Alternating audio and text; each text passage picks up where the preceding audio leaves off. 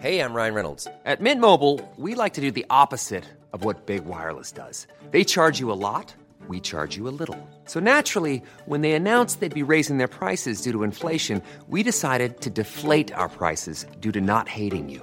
That's right. We're cutting the price of Mint Unlimited from $30 a month to just $15 a month. Give it a try at mintmobile.com slash switch. $45 upfront for three months plus taxes and fees. Promo rate for new customers for limited time. Unlimited more than 40 gigabytes per month. Slows. Full terms at mintmobile.com. C'est qui Qui C'est Kikina Studio.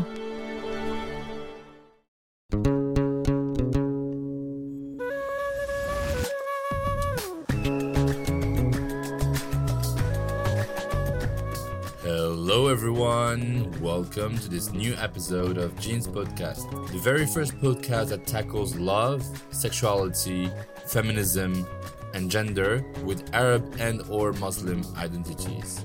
Islam honors and protects women and grants them full rights. The Prophet Muhammad wasallam said, In this world, women and perfume have been made dear to me, and my comfort has been provided in prayer.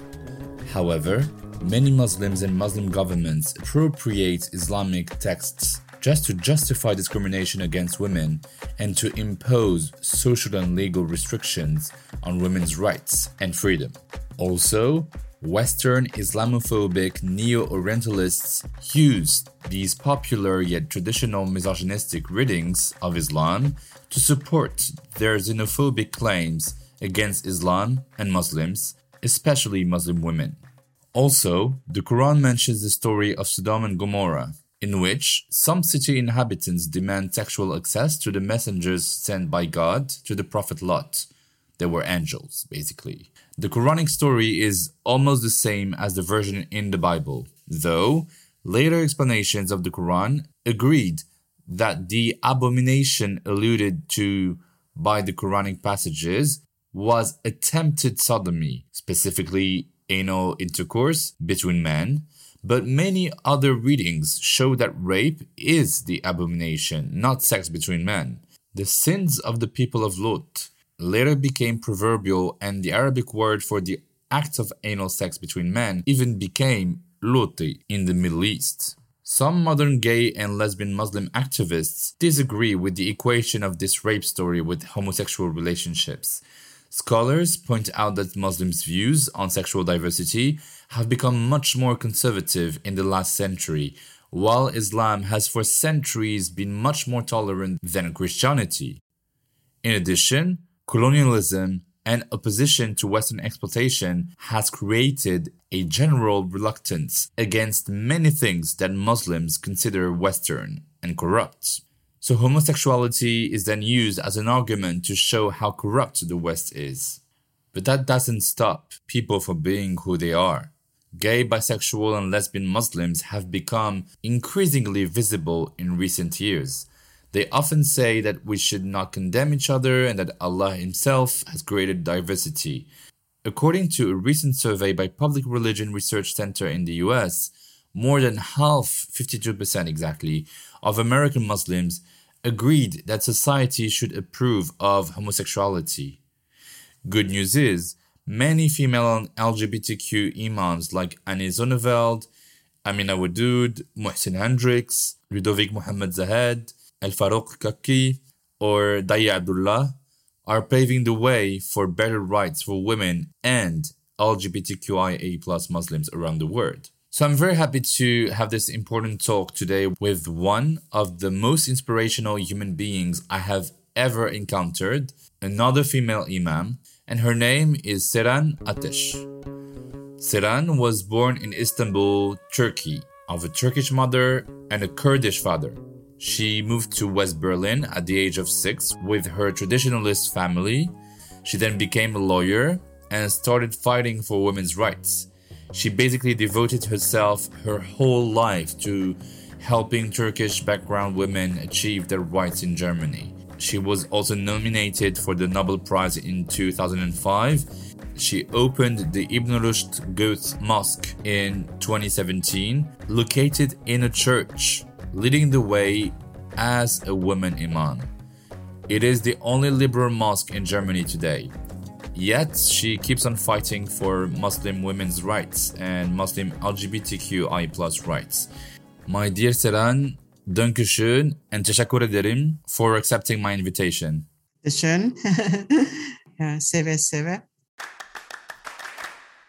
You have done so much pioneering work to make Islam more inclusive in Turkish German communities. You founded the first and only liberal mosque in Germany. So, can you please tell us more about the specificities of Turkish Islam? I know it's influenced by a local Islamic tradition called Alevism, which is not Sunni and not Shia either. So basically, can you tell us if Islam lived and practiced by Turkish people in Germany is different from the Islam lived in the Middle East, for example? Yeah, the majority of Muslims in Turkey is Sunni. And, and they are really close to uh, traditional uh, Sunni Islam and um, much more concentrated uh, to maybe Egypt, Egypt and to Saudi Arabia or to uh, Iran anyway, not. it's because it's Shia. We have really less Shia people in Turkey. And also the Alevis are a minority uh, under a lot of uh, pressure for centuries. So you can say that the state Islam is uh, modernized on one side because of the laicity in Turkey. But at the same time, in the last 10, 15 years, we have uh, Sunni Islam, which is more and more close to the Muslim Brotherhood, to a very orthodox and traditional way of practicing Islam. Turkey has a huge influence to the Turkish people living in Germany uh, because of their um, direct connection, religious speaking, direct connection from the Turkish government with his uh, Ministry for Religious Affairs and uh, connected to be connected to the mosques here in Germany. So, Turkey, uh, clearly speaking, uh, Turkey paid and pay for the mosques and especially for the employers. So the people who are working here in uh, Turkish mosques or in Turkish speaking mosques, they the majority of them they are employers and paid by Turkey. That means there is a huge influence and um, they are not independent. They depend on what the politics is in, in Turkey. Yeah. Um, what I learned in the last 10 years is that on one side, uh, Turkey is very conservative and very traditional when it comes to the hadith, for example. So I, I read and I learned in the last uh, something like uh, 10, 20 years that Turkey and Iran producing a lot of hadith. So they love to have new hadith daily. You can register a new one. And so you can say, my God, so where all the hadiths are coming from? And especially um, uh, because the other countries don't know so much hadith like the Turkish ones come. So they are very good in writing hadith and uh, following the hadith. They love it. This is uh, one thing what we can say about Turkey. And uh, but on the other side, as much as a lot of people are really conservative and traditional, at uh, the same time, we have a huge number of Turkish people who are extremely liberal. So I grew up, when I was a child, I grew up in a family which was religious, kind of a clan, you know. So I, I, I grew up with the idea that, and this is what our adults teach us, that uh, Islam means you have a direct connection to God. And I grew up with uncles and cousins and female and male who uh, were not praying five times a day and uh, who are not always going to the mosque. And I had uh, uncles who uh, drink alcohol, for example, And uh, issue of alcohol is, is a very big difference between the Arabic Islam and the North African Islam, maybe, uh, because Turkey has its own beer, own brand, you know, and we have our own um, uh, uh, rakı. So you can say that uh, Turkey is on this point extremely liberal, and we have very special wine, red wine. My uncles and relatives, uh, most of them, they could have dinner with alcohol and go to the mosque next, next day for Friday prayer. That doesn't mean that they um, preach for alcohol. You know, I don't misunderstand me. I realized that there could be a very calm Islam, like in Turkey, compatible to democracy and laicism.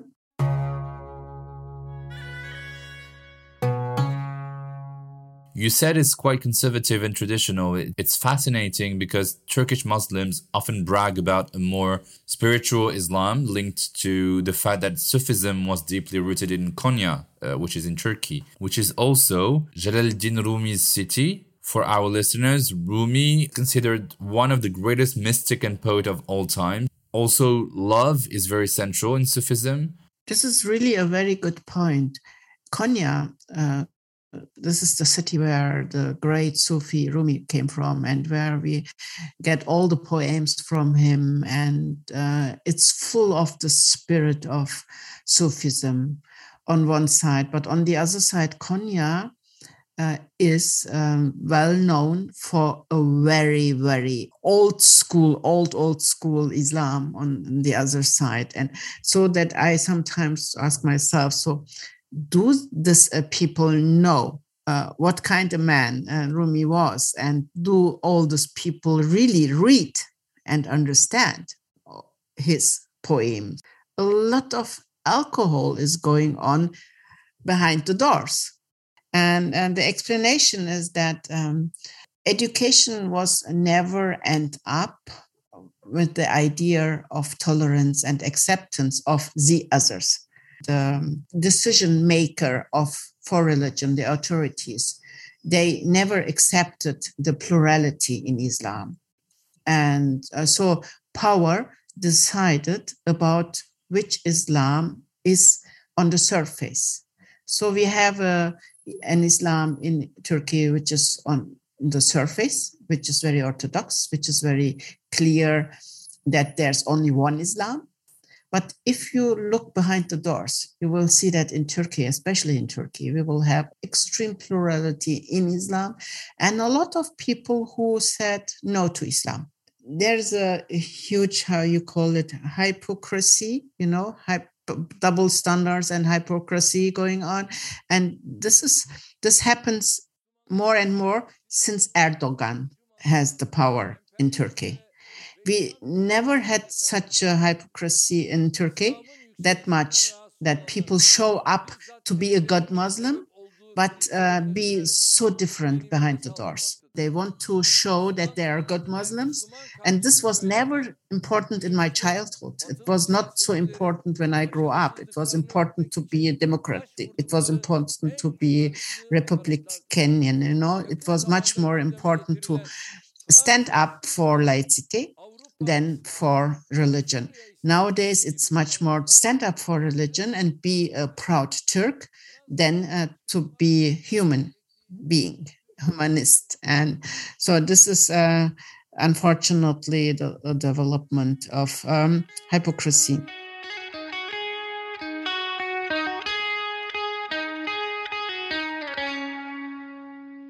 I'm sure that many listeners can relate to the next question I wanted to ask you. It's so hard sometimes when we feel torn between two cultures, right? In my case, uh, Moroccan and French. In yours, Turkish and German. Um, have you ever felt rejected by the Turkish community, but also rejected by the German community? I don't know if it's comparable, but this is really for me a question of identity. Since when I talk to bisexual people, they feel rejected by both straight people and gay people. So, whenever you're in the middle, it's really hard to make biculturality an enrichment and not a type of uh, constant schizophrenia, isn't it? Erdogan and his followers are uh, calling for more national ideas and for fascist ideas and this comes um, from uh, with the idea of having just the identity of being turk and muslim but muslim comes first so having the idea, uh, the idea my personality is deeply muslim nothing else and this is on, on the turkish side and um, on the german side as well they started to put on uh, people like me the identity of being Muslim. This happened since 9 11, much more than before. And um, coming back to your question, sometimes I, I also felt in my, especially in my youth, that people try to put me in boxes or people try to put me on chairs and ask me many times i don't i cannot count how i feel between the chairs. And i start singing so why people ask me that? Why i sh- i have to be between the chairs between the german culture and the turkish kurdish culture? It's so uncomfortable. Nobody can sit between the chairs so what I did and what I'm doing is I'm very comfortable on the German chair and on the same the same comfortable on the Turkish or Kurdish chair as a Muslim, as a mom, as a as a person with Turkish Kurdish background. I feel myself the same good or bad like a German, uh, like with my German culture. I came to Berlin when I was six years old. So uh, I mean, this is this is uh, so normal that I grow up with the kind of transcultural identity. I don't suffer with my with my identity. I feel really good with my German part of my identity and my Turkish and Kurdish part. But this takes time. It, it, it takes a lot of time to to stand up and be really uh, proud and strong with my body and my soul and my my words uh, to tell all those Germans and Turkish people. So I'm sorry if there's a problem, you have a problem. I don't have this problem. Can you remind us the reason why you can be an imam as a woman? Is there anything in the Holy Quran that prevents you from being a leader? I didn't find, and if you find something, please uh, tell me. And uh, I asked many people as well. So if you find, I didn't find it. so anything, so please let me know. I researched for more than ten years now, and then I realized, oh my God, my religion is really so great as I anyway knew, but since I read more and more, since I know more and more about my religion, I'm much more in love in my religion because of this individualism in my religion, because of this plurality in my religion, and because I, I found in Islam we don't have the hierarchy, we don't have all this rules what we and all this uh, punishment uh, what we in general hear and listen in many mosques. So I don't find anything that forbid me to open a mosque.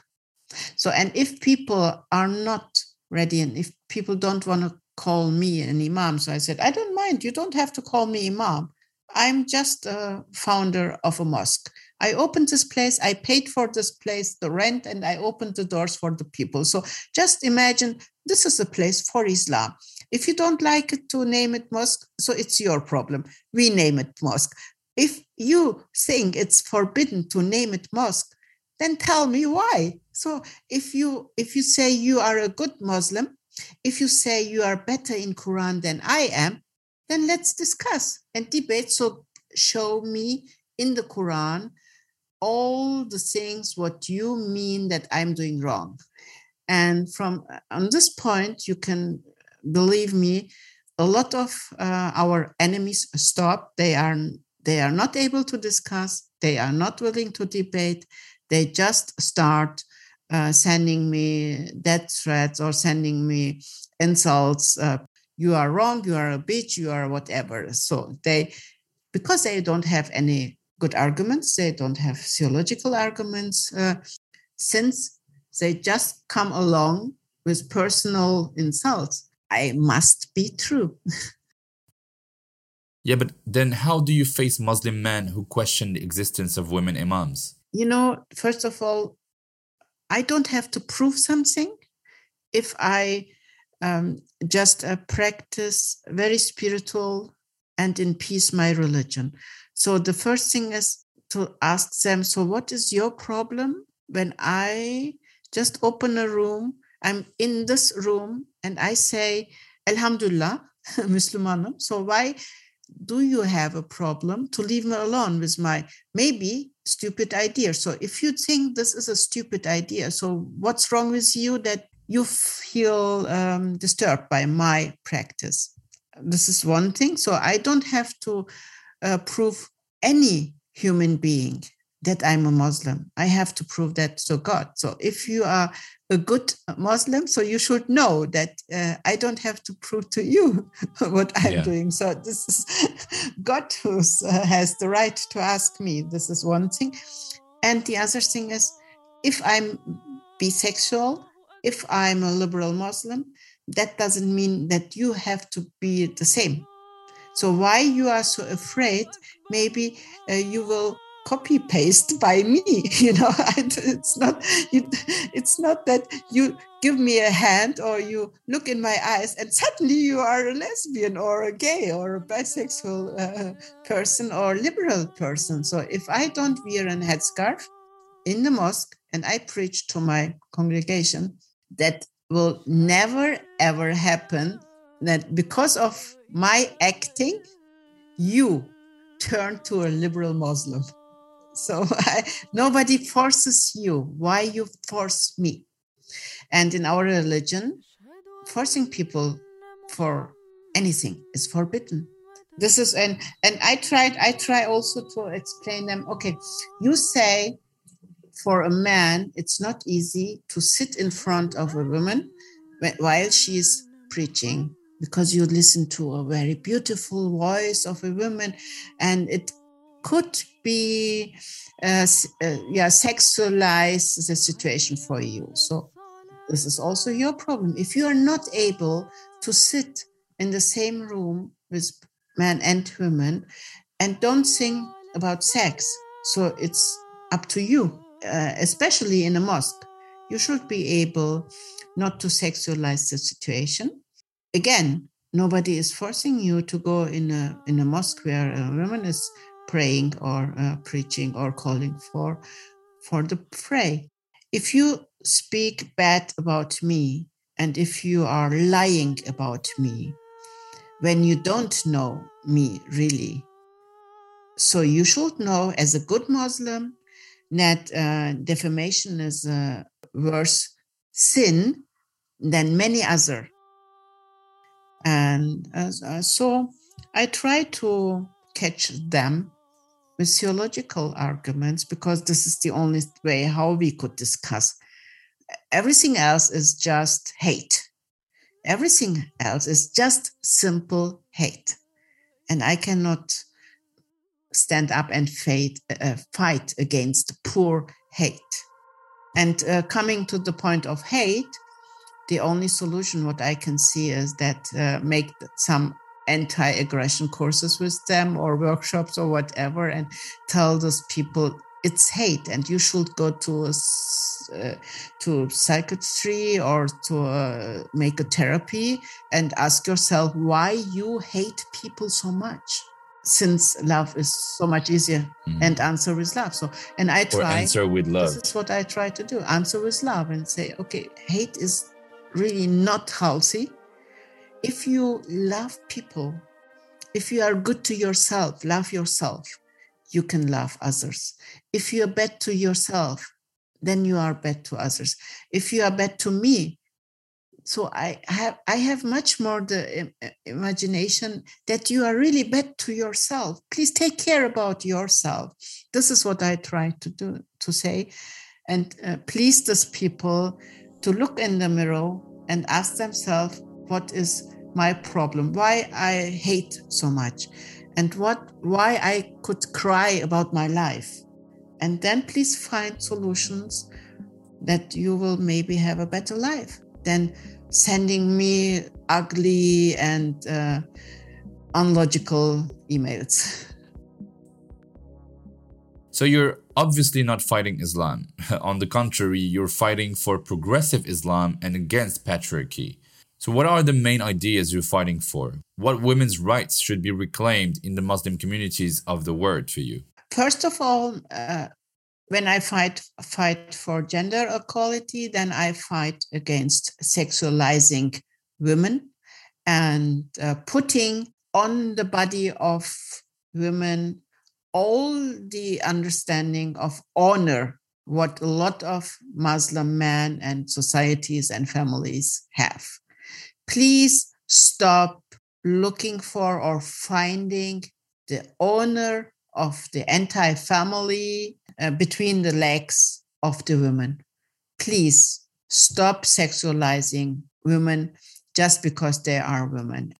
So our brain has the same quality and we are the same intelligent than men can be. So this is what uh, the Muslim countries should accept. I don't just look to Islam when I'm talking about feminism and about women rights or gender equality, LGBT rights.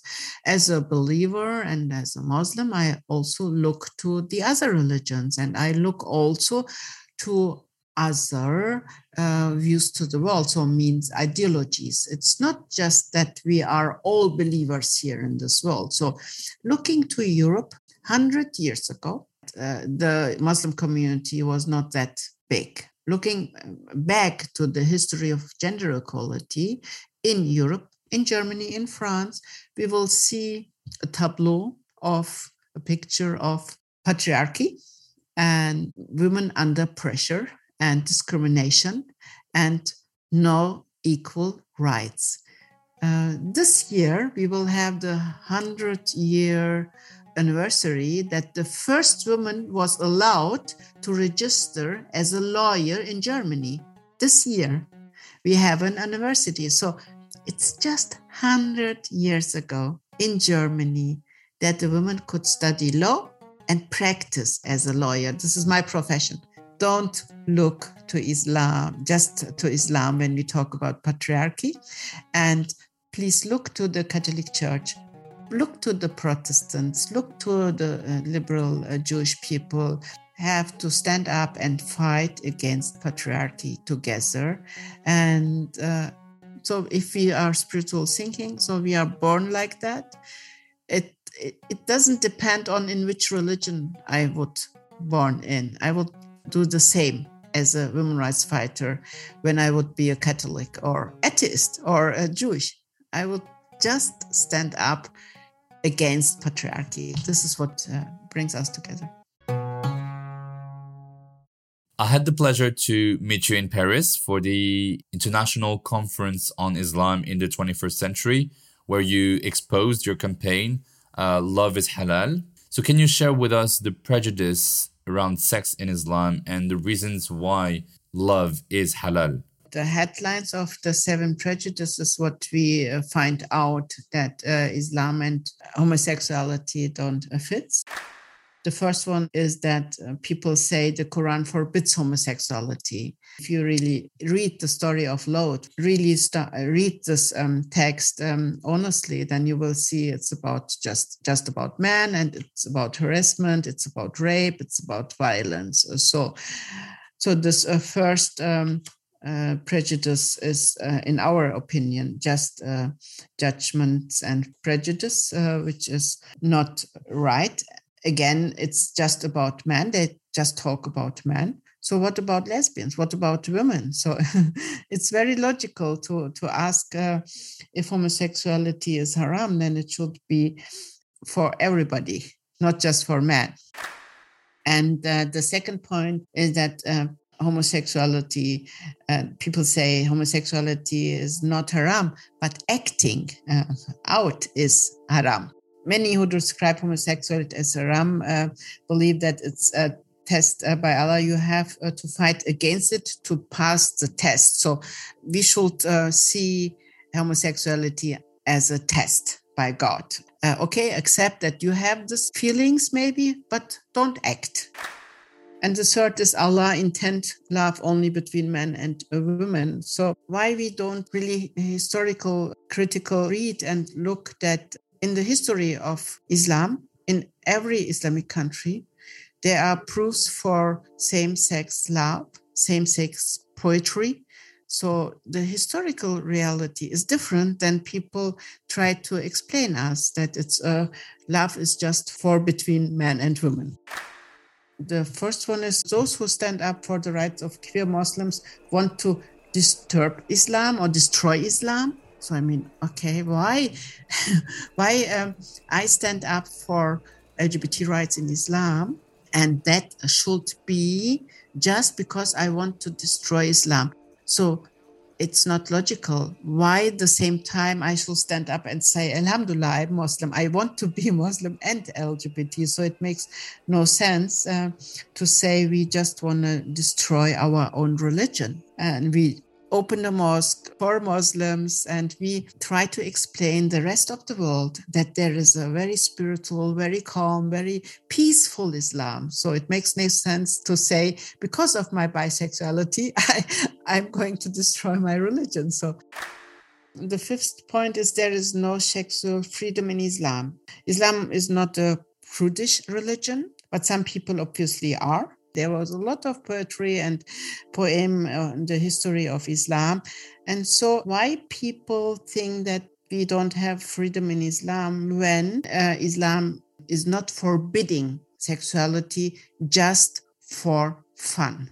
So, our religion never ever, there's nothing uh, you can find in the Quran or Hadith that sex just for fun is forbidden in Islam. And it's not just made for the satisfaction of men. This is the other point. It's also for satisfaction for women and means that a man never should go to a woman and have sex with a woman without, without satisfying her as well. There is a huge fantasy and huge positive fantasy about sexuality in Islamic countries and Islamic history. And it's not just 1001 night, but especially when when 1001 night was told and was uh, read in Islamic countries. In Europe, we had a very dark middle age. You know, people were much more prudish than the Muslim. And, and the sixth point is homosexuality is a treatable disease. So we talk about uh, LGBT and disease. The answer is uh, for sure no. So, how people are absolutely normal uh, with being uh, gay or uh, lesbian or bisexual. So if you talk about um, homosexuality as a disease, so I mean, uh, there cannot be something worse than that. It makes people uh, to an object of uh, of and to creatures of being out of the society. And the seventh point is that people think there are no queer Muslims. Oh my God. Okay. So uh, I don't know any queer Muslim. It cannot happen in my country. It's impossible. So I sometimes you you listen to Muslim so-called authorities. I mean, honestly, do they really believe what they say? All over the world we have queer people. So why do you think that Muslims cannot be queer at the same time? So this is a prejudice. It's not just coming from the Muslim community; it's also coming from the Western, especially from the Western. So that I sometimes wonder about the intelligentsia of the European people because of their really dark and black and white thinking picture of Islam. They think it's impossible to be Muslim and queer.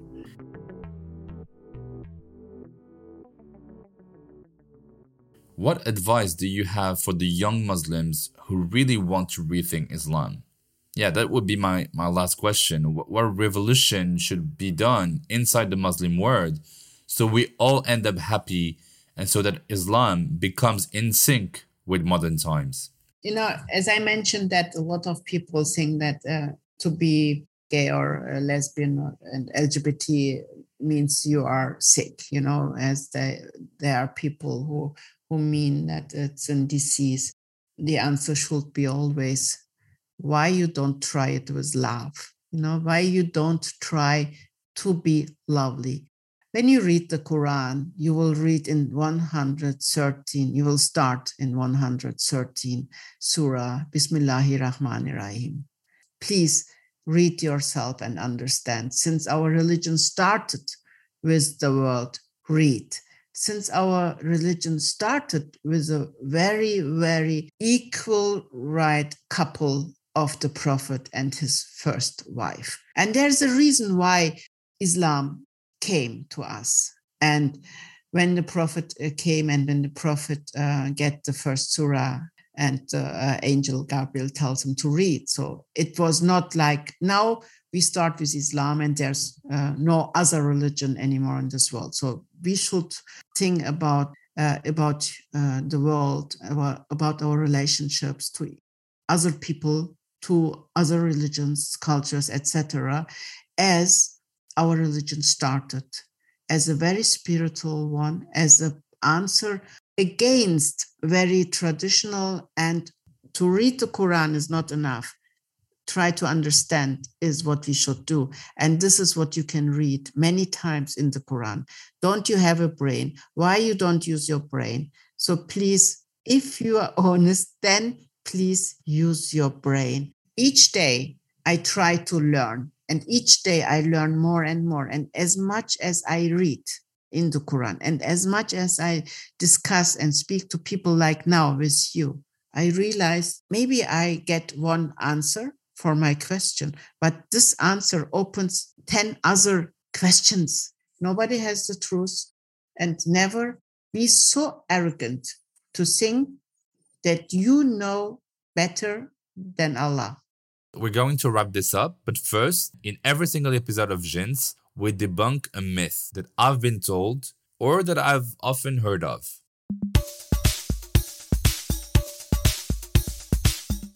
So, about a month ago, I was giving a speech about toxic masculinity in front of hundreds of high school students, mostly black and Arab Muslims. And at the end of the speech, a young girl asked me, If you're a Muslim man and your child turns out to be gay, would you still love him? What would you have answered if you were me? I would uh, answer why you think we should um, uh, ask this question for sure I will love my daughter, my son, my uh, nephew, my niece, whatever, everybody, and especially my own child. This is my child, and and uh, as mom, as a mom, and as a dad, we used to love without any uh, reason. You know, um, what uh, what I uh, mean, it's um, selfless, selfless. So uh, uh, this is the speciality to be a mom and to be a dad.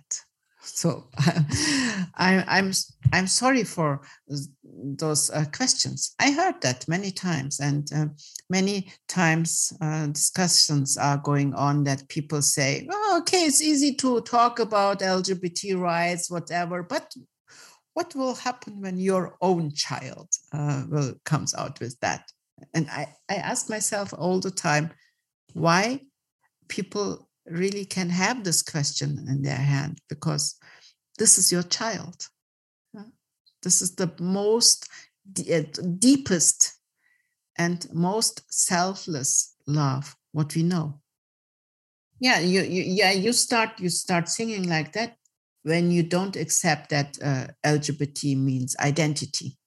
If you if you think this is a disease, if you think it's a sin, then you may may think like that. But why do you think like that?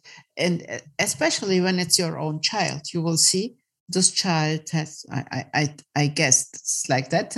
Ordinary has five fingers on each hand, you know, nose, eyes, uh, ears, and since your child coming out, you loved this child as your normal child. So, what changed was not your child. You change in this moment.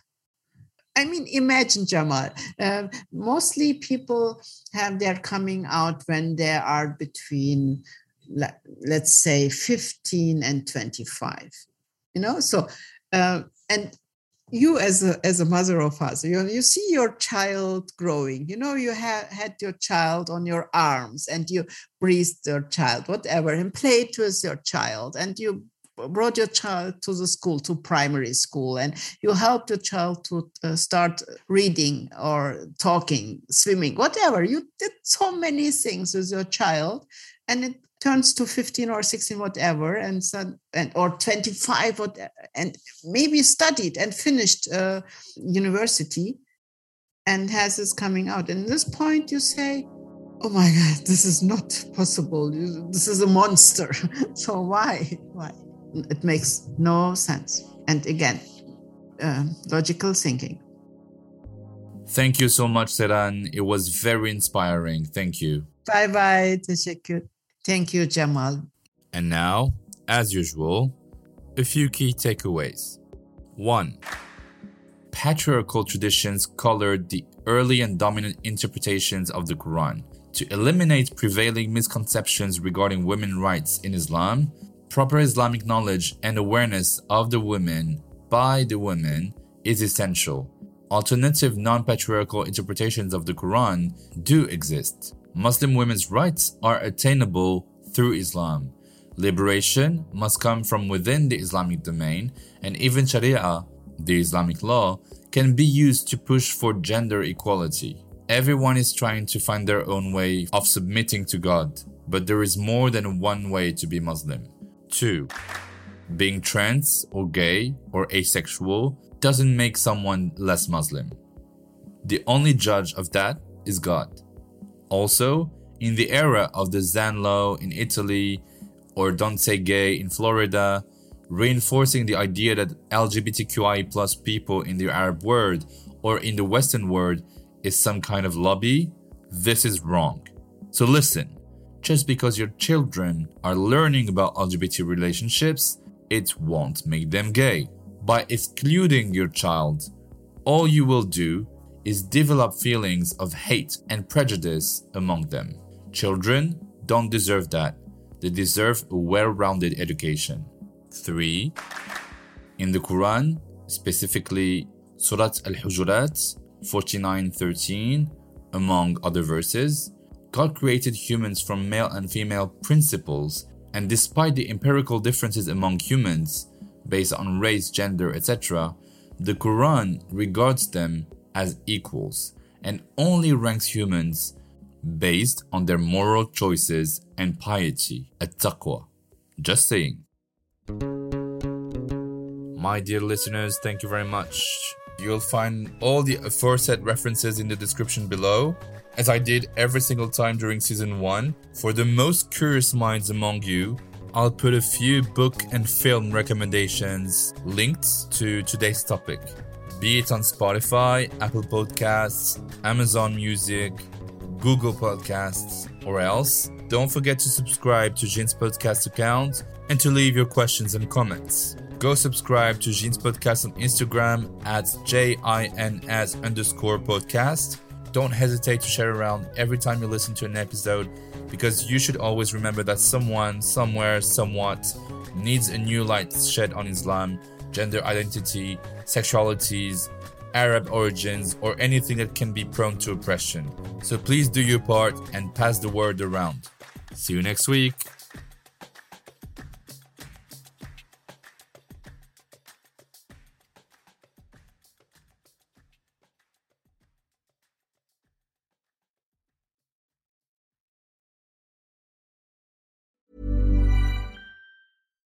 Here's a cool fact a crocodile can't stick out its tongue.